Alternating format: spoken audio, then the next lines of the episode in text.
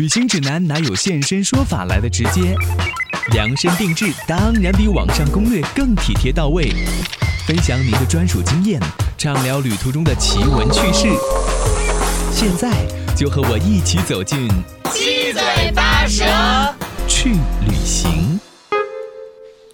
Hello，各位来自全球的听友还有网友，你好，欢迎收听今天的七嘴八舌去旅行节目。在上一次节目当中，我们请来了乐山水国际教育的 Jason 老师，还有 Angela 老师，分享了和国际游学相关的一些资讯。那么在今天节目当中呢，我们还要继续邀请两位老师来分享在游学的这个过程当中，孩子们需要注意一些什么样的问题，以及可以从哪些方面啊来帮助孩子提高能力等等。欢迎你的收听。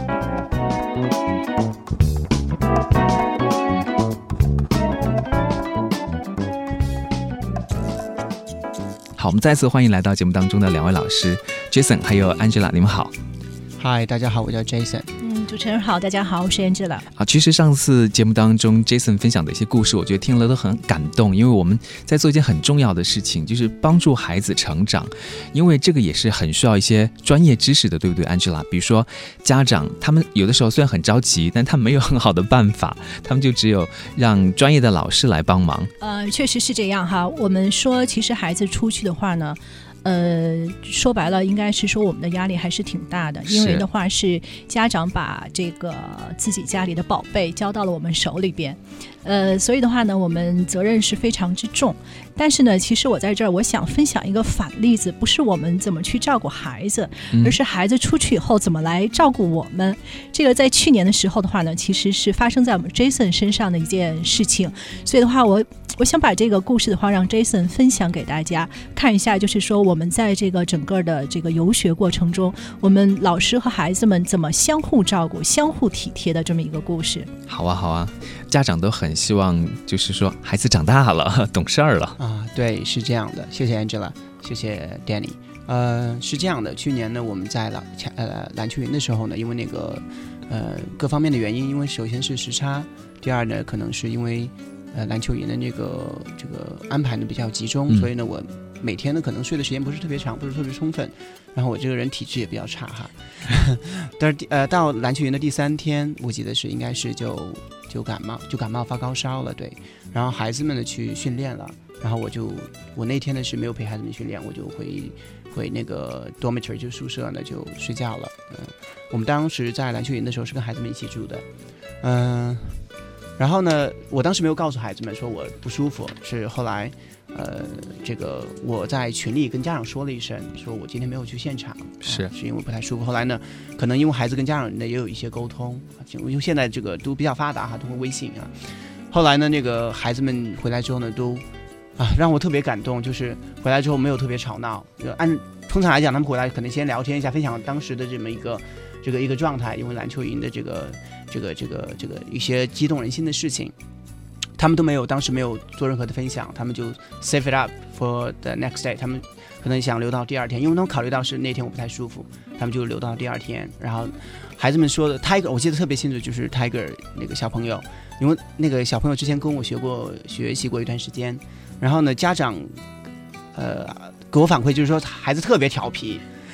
就是。就是不是特别 care 别人的，嗯，我第一印象是这样的，但是是呢，当时我我就是特别不舒服，躺在床上，然后，然后 Tiger 呢说这个，嘿，我们不要吵哈，今天不要吵，因为老师不太舒服，那我们今天就赶紧收拾，赶紧早点睡觉，啊，然后呢，包括 Tiger 还进来问我说，有要不要去帮我买药之类的，嗯，然后他们其实有带药，然后呢，他们就搜集了。就是跟其他小朋友一起商量，收就是给我捐献了一些药，对，呃，然后呢，我我其实挺感动的，嗯，然后就是从这个这个，可能我讲的没有那么那么细致哈，就是从这个故事，对，孩子还是特别会考虑别人的感受，对，特别会 care，就是 care 这个 care 老师的感关关爱老师的这个感受，对，嗯，所以其实对我来讲特触动特别大，对啊，然后呢。包括他妈妈也没有想到，就是我回来做分享会的时候，跟他妈妈说，我说我就跟他妈妈分享这个故事，他妈妈也特别感动。嗯，就是他妈妈之前的对于他们家自己的孩子呢，可能怎么说，嗯，就是没有想到他他是这么细致入微的一个孩子啊，就是真是真的是特别特别感动啊。我觉得有的时候孩子就是他其实有那种愿意帮助别人的心、体谅别人的心，但是有有时候可能是在家长教育的方面有些什么问题等等，他在家里面可能不会表现出那一面，或者有点叛逆啊等等，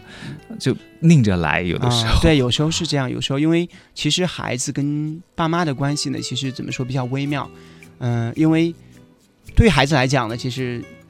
孩子这么做的这个这个做出这样的反应呢，跟家长做的反应，其实因为孩子觉得是。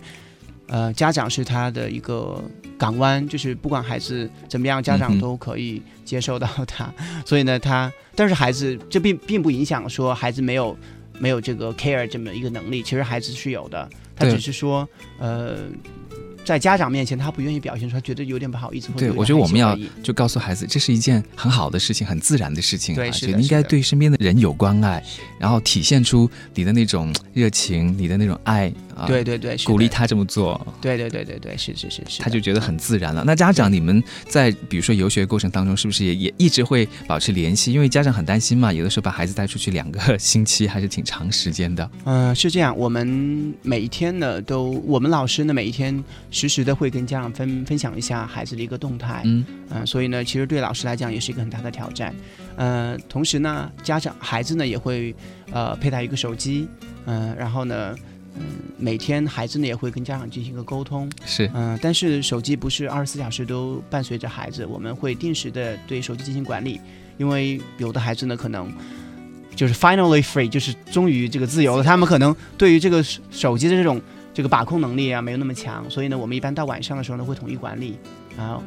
呃，在就是呃，因为我们之前有考虑到，就是有有一个反馈，就是说孩子可能出去之后呢，可能会对电子游戏的比较这种痴迷度，晚上比较晚睡觉，是啊，就可能会影响整个一个呃国外这个这个游学的一个一个体验度，所以呢，我们只是为了孩子好，我们就把手机统一这个就是。呃，进行保管。当然，这个其实我们其实给孩子也下放了很多这个权利，是呃，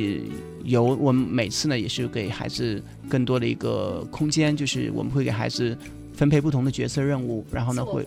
对进行自我管理，然后呢会有小队的队队长呢进行这个统一协调这些事情啊。嗯，就是还是会给孩子一些要求哈。但是我觉得就是还是张弛有度比较重要。我看你们的安排里面，除了很紧张的一些学习以外，当然呃不容易出去一次，还是会安排很多。就比如说到了旧金山也好，或者到洛杉矶也好，就是要去参观的一些景点啊，就让他们也在游玩部分有一些回来可以跟大家分享的。啊，是的，因为我觉得就是我们认为呢，就是孩子出去一趟，其实呃更多的时候除了学习之外呢，另外一个就是要开阔眼界。嗯，其实一个眼界对于孩子的一个成长的一个高度非常重要。嗯，就是他看过的东西，他其实心里就有一个底了。如果没见过，他永远都不知道那是长什么样子的。尽管从书本上学过，但是他感觉不到那个那个味道，那个那个那个那个怎么说身临其境的感受。所以呢，他去了之后呢，他会能记住那个感觉，那个那个印象会更加深刻一些。嗯。同时呢，我们每次观光完了之后呢，会给孩子分做，就在这个 sightseeing 我们说那个观光之前呢，会做很多的这个知识导入，会让孩子们进行提前做一些 research，做一些调查研究，对这个地方呢充分的了解，然后呢，再到当时的这个情境之下进行一个融合度的一个一个，就是怎么说，就是身临其境的去那个场景下进行感受啊，然后呢，完了之后呢，每次回来之后会有一个分享，就是非常契合我刚刚说的，就是一个 input。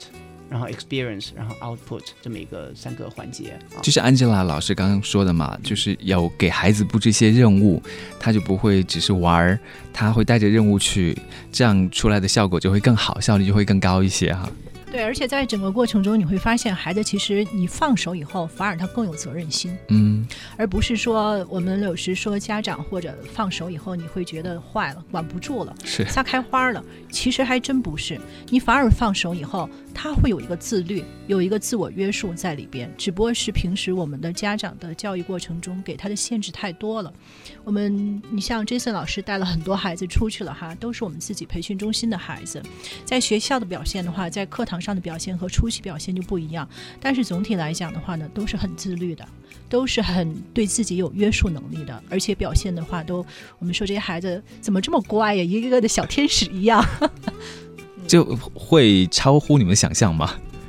嗯，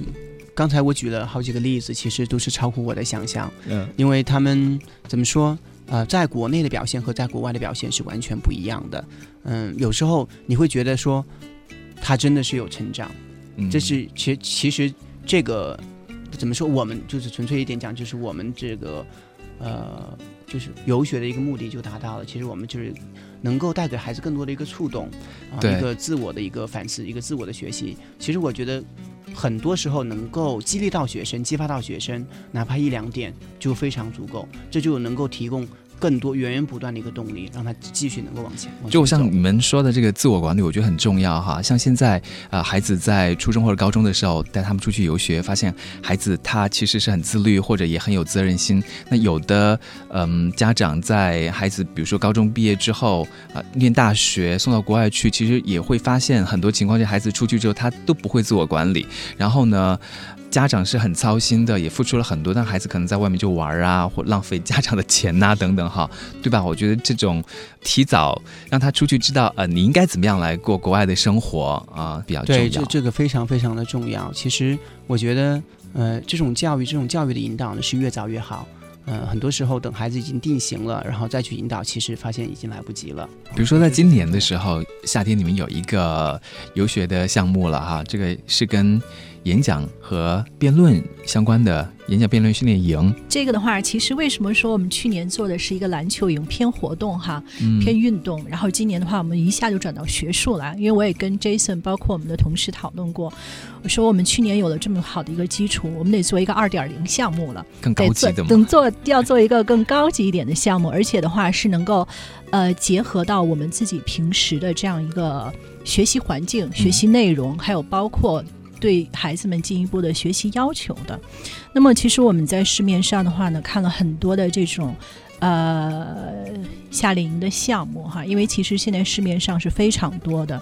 但是的话呢，我们看来看去筛选了很多，发现的话呢，都是不是很符合我们的这个培训机构，包括我们的这个孩子的这种一个呃需求的。呃，所以我们其实是在这个设计上、要求上给自己做了一个定位，就是把这种在学堂呃学习里边、学校里边呃学习到的东西的话，做一个延展。那么我最后的话就是，其实是。怎么找，在市面上都没有找到我们合适的这个项目，所以我就自己去美国去看了一下，然后到了他的这个各个营地去了解当地的情况。我正好是三月份的时候过去的，正好为什么这个时候过去？因为到那边的话，是所有其实美国营地都是在做开放日的时候，他们也是在招生，所以这个时候过去的话，可以了解到更多的一些情况。还有的话，其实也是当地的家长在给孩子们看夏令营的时候，同时可以利用这个机会的话呢，和当地的。一些家长去交流，他们怎么来给孩子们报这个夏令营？还有包括就是一些呃亚洲的家长，因为其实毕竟我们是中国的学生出去的，有很多在海外的一些这种 A B C 的孩子。那么就是，其实这种情况跟我们的孩子的情况比较接近，因为他们是 A B C，然后妈妈爸爸都是中国人。那么他们怎么给孩子们去选这个营地？呃，当然还有一些当地的西方家长，就是说他怎么去给孩子们选这个营地，我都是到那儿以后跟他们做了很多交流，包括我一个一个营地去看、去找，呃，哪一个更适合我们的孩子？因为他们的营地分的太细了，运动的、艺术的、综合的。呃，科技的、学术的，就是五花八门，而且这个时候的话呢，都是在这个招孩子的时候，所以的话呢，我通过我自己去看营地，去考察环境，然后我给我们自己的孩子呢挑了这么一个营地。呃，这个营地为什么我会挑这个哈？因为你看刚才就是丹尼你讲过，你看它的内容是演讲、辩论。嗯，其实的话呢，它里边的内容还更加丰富一点，它还包括即兴演讲、即兴写作、一对一的辩论、二对二的辩论、五对五的辩论，他们分得非常之细。我们我为什么当时要选这个项目的话，我就想到这个跟我们平时在课堂上乐山水的课堂上做的训练太吻合了。非常之接近，因为我们在这个平时课上的时候，因为刚才 Jason 和我多呃多次在讲哈，我们是希望孩子有运用输出能力的。那么运用输出的话，其实就是在说，还有就是在写这方面。那么这个营地的话，它就包括了即兴说、即兴写。那么还有就是说，再深一步的话呢，就是辩论，跟我们的这个教学理念和我们的对自我和学生的要求的话呢，是非常之一致的。这个是一点，那么还有一点的话呢，就是，嗯，在这个辩论辩论的这个营地里面，它当时的环境呢，也是我们我去看的时候也非常好。它是在这个呃旧金山的东湾三三谷那个地方。这个地方的话，我相信很多国内的这些应该还没有接触到这个地方，因为它不是在旧金山的那个市中心，它也不是在南部，就是比如说比较热门的这个洛杉矶啊，或者说在这个呃呃 San Diego。呃，这个地方也不是在这个，它是在硅谷比较靠北，但是是它要过了旧金山那个桥，在东岸，在东边的话呢，这个地方我们说，如果呃我们很多家长哈，可能还有一些听众朋友可能对旧金山比较了解，呃，它其实是在东边，东湾的话呢，最开始其实是呃当地的这个西方人的比较老的一个富人区了，然后的话呢，有很多大公司在那边，你像三呃三 Remon 啊，然后包括。嗯，Pleasanton 啊，包括还有就是这个，呃，我一下想不起来那个名字了啊。就是这些城市的话呢，它是一个呃硅谷的一个延伸，或者说其实是从它那儿才开始在往下走的。所以话呢，是很多呃当地西方人的这个一个富人区的比较老的一个富人区，所以街区环境、学校环境非常之好，而且。山谷嘛，很多学校就是在山山谷上边，或者是在山谷脚下，不是山就是水。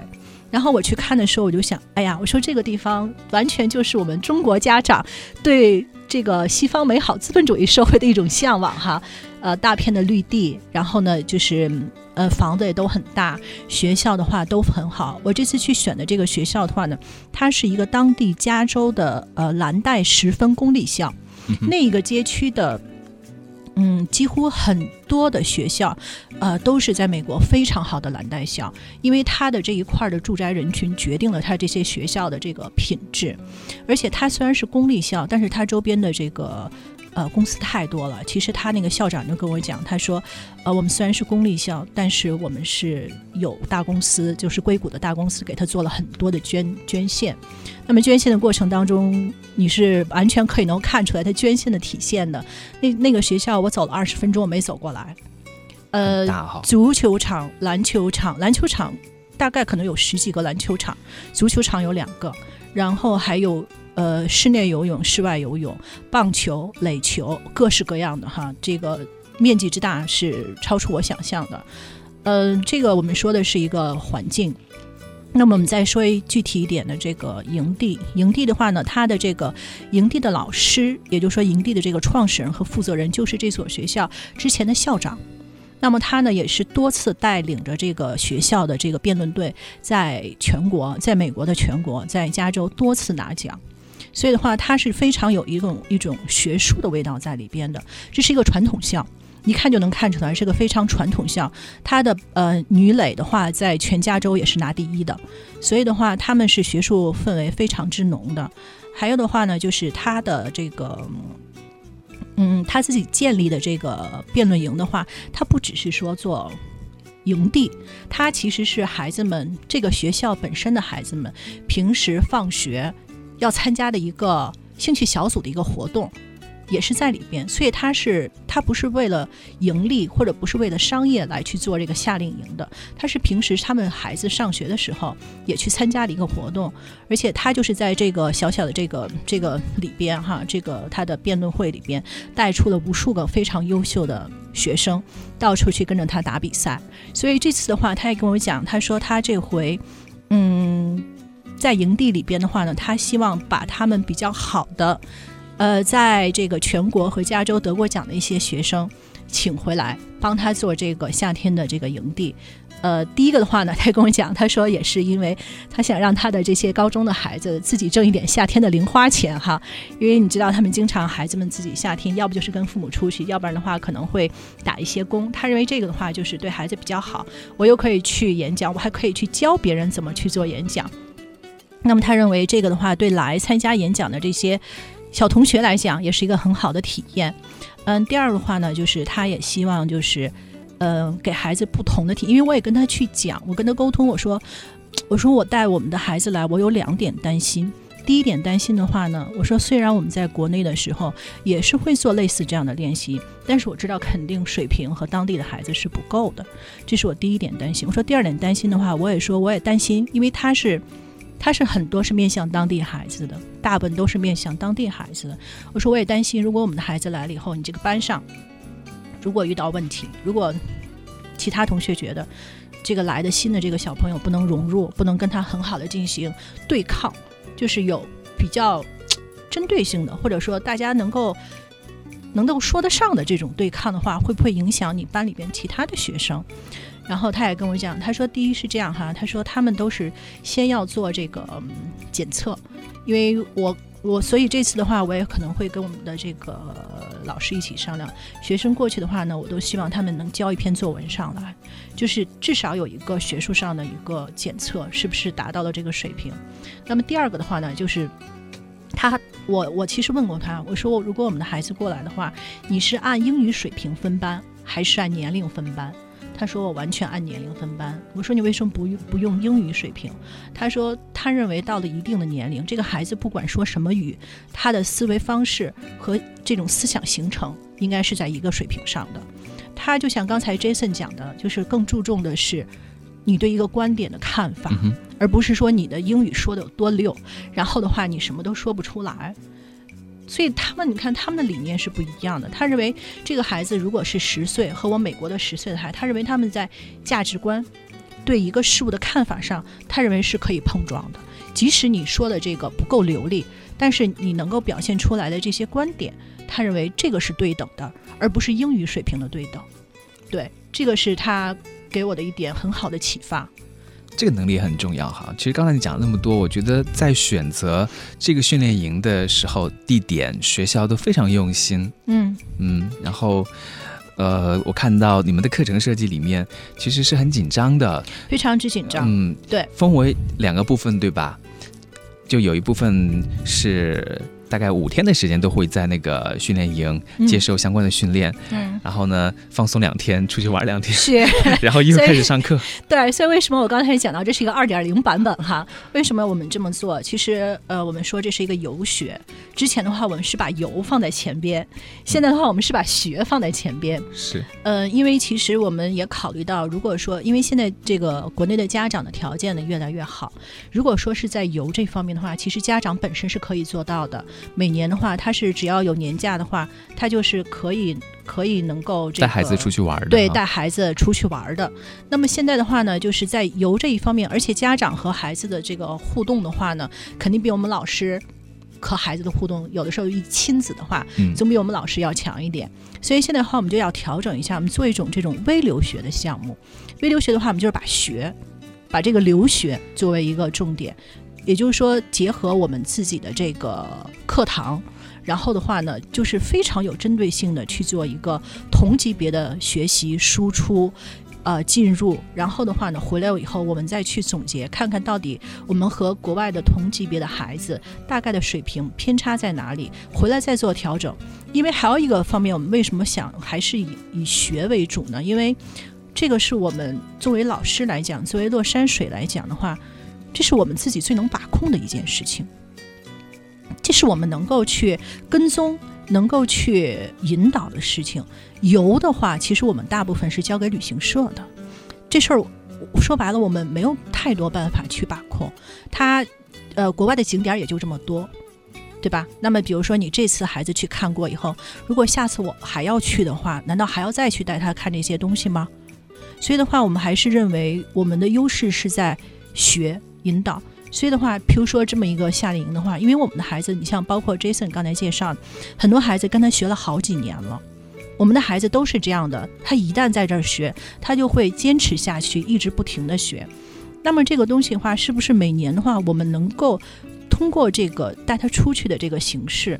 让他每次都得到不同的学术上的提高，而不是说每次我今天带你看了纽约了，我明儿再带你去看看这个这个这个芝加哥，我后儿再带你去看看旧金山，这个不是我们的强项。我说句实在话哈，因为我们不是做旅游的。我们还是做一个学术方面的一个一个这个引导的，所以我们今年的话就是想稍微在去年这么好的一个基础之上，我们把它做到一个比较在我们的范围之内能够做的比较好的一个提升。看到你们的安排上，呃，住宿的话都是在寄宿家庭，就是也是为了帮助孩子更多的了解当地文化，然后更多也可以提高英语能力，了解当地人等等，是吧？啊，是的，呃，去年的话呢，应该是我们是一半儿一半儿，是吧？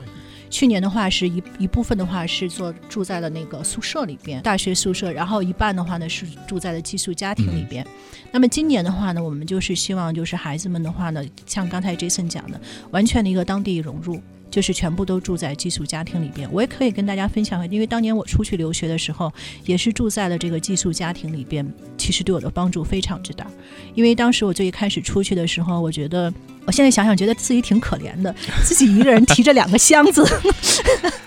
然后就觉得这个东西就是我在国外所有的家当了哈。呃，其实还是在寄宿家庭里边，他们给我介绍引导。呃，还是给我了很，尤其在第一个月的时候，给了我很大的帮助。而且我也，我也特别想，呃，我们的孩子们到了寄宿家庭里以后，自己要主动一点，走出你的那个小屋子，是不要在自己的那个小屋子里边关着，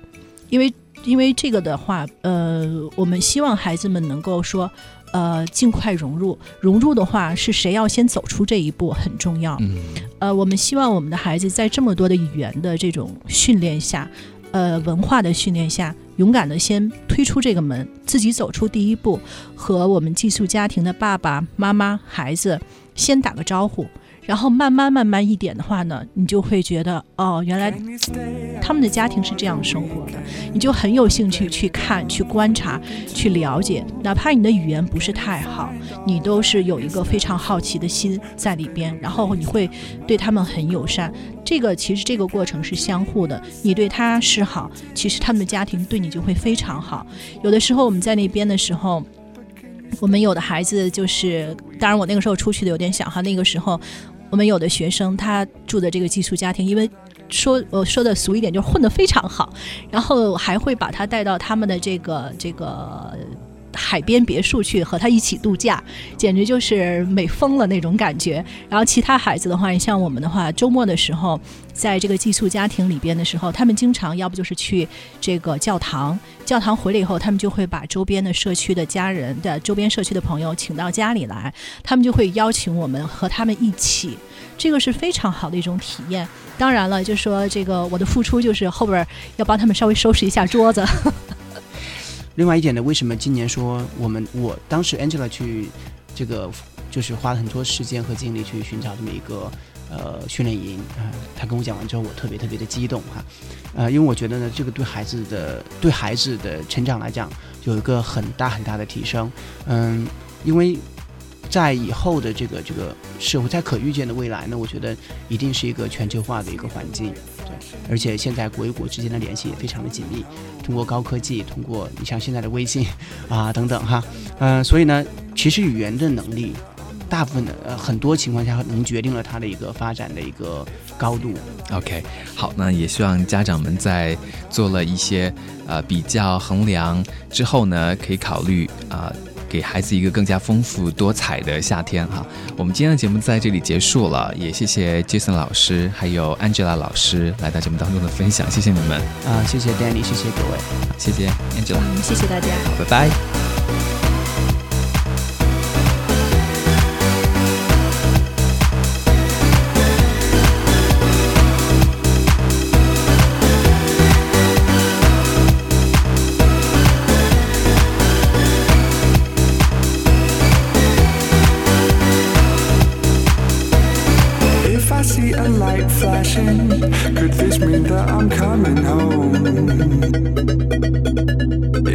see a man waving? Does this mean that I'm not alone? If I see a light flashing, could this mean that I'm coming home? If I see a man waving, does this mean that I'm not alone? No.